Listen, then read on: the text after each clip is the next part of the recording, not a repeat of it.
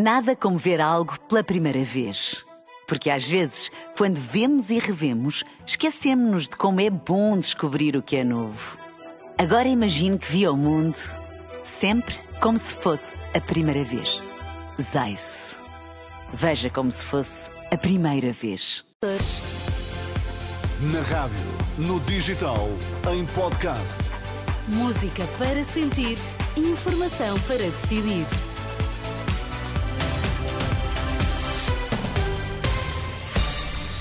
São as notícias nas seis na Renascença com a Ana Rita Borda d'Água para já os destaques. Bom dia. Bom dia. Marcelo soube de caso das gêmeas pelo filho, nega qualquer favorecimento e diz ter condições para se manter em funções. Sobe para três o número de mortes devido à erupção de vulcão na Indonésia. Presidente da República enviou para a PGR todos os e-mails trocados a propósito das gêmeas luso-brasileiras de uma família amiga do filho e que terão conseguido receber um tratamento inovador para uma doença rara à custa do SNS. Um mês depois do caso ter sido conhecido, Marcelo veio dizer que já tem respostas concretas para dar. Afinal, recebeu um e-mail do filho de que não se lembrava e garante que não houve qualquer tipo de favorecimento e a prioridade seria sempre para os doentes que vivem em Portugal. Por isso, continua a ter todas as condições para se manter no cargo de Presidente da República. Precisamente o que fica claro é que o Presidente da República Portuguesa, perante uma pretensão de um cidadão como qualquer outro, dá o despacho mais neutral e igual a que deu em N casos, e não há uma intervenção do Presidente da República pelo facto de ser filho ou não ser filho. Uma intervenção. Perguntarão, e depois ter ido para a presença do Conselho de Ministros? Isso não sei. As explicações dadas por Marcelo Rebelo de Sousa e sobre mesmo este caso das gêmeas luso-brasileiras, João Paulo Batalha eh, não está sanado depois das explicações do Presidente da República em declarações à Renascença. O Vice-Presidente da Associação Frente Cívica diz que o caso é grave do ponto de vista ético. Isto é uma situação grave em que o Presidente da República se envolve num caso particular, a pedido do seu próprio filho, para lá do que é normal uh, a Casa Civil da Presidência da República envolver-se. Porque todos conhecemos situações de cidadãos, ou fomos nós em determinada altura esses cidadãos que escreveram à Presidência da República por qualquer razão, e o cidadão médio não tem acesso direto ao chefe da Casa Civil da Presidência da República, não tem acesso direto à assessora de Assuntos Sociais eh, da Presidência da República, e portanto este não foi tratado como um caso qualquer.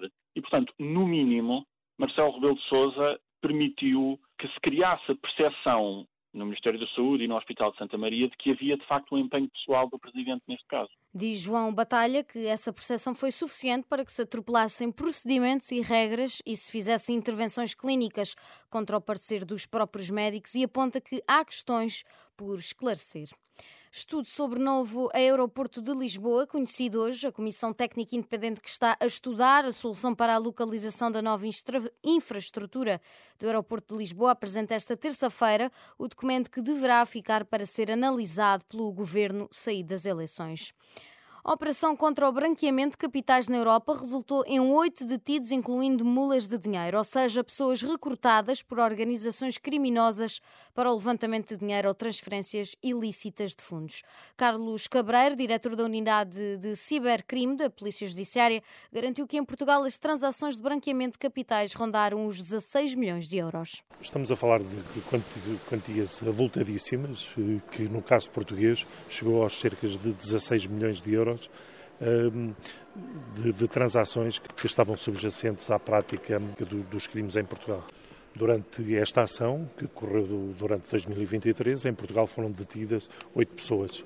Neste caso, alguns são angariadores, eh, no caso, julgo que dois angariadores, o resto são, são pessoas, são money mules.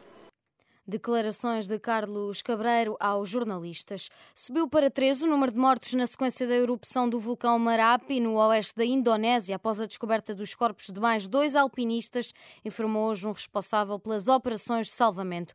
O diretor do Serviço de Salvamento Local disse que o número total de mortos ascende agora a 13 e, de acordo com as declarações dadas à agência de notícias France Press, 10 alpinistas desaparecidos ainda estão a ser procurados. O anterior balanço apontava para 11 mortos.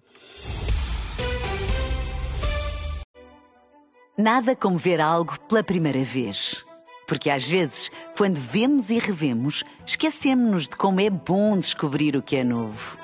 Agora imagine que viu o mundo sempre como se fosse a primeira vez. Zais. Veja como se fosse a primeira vez.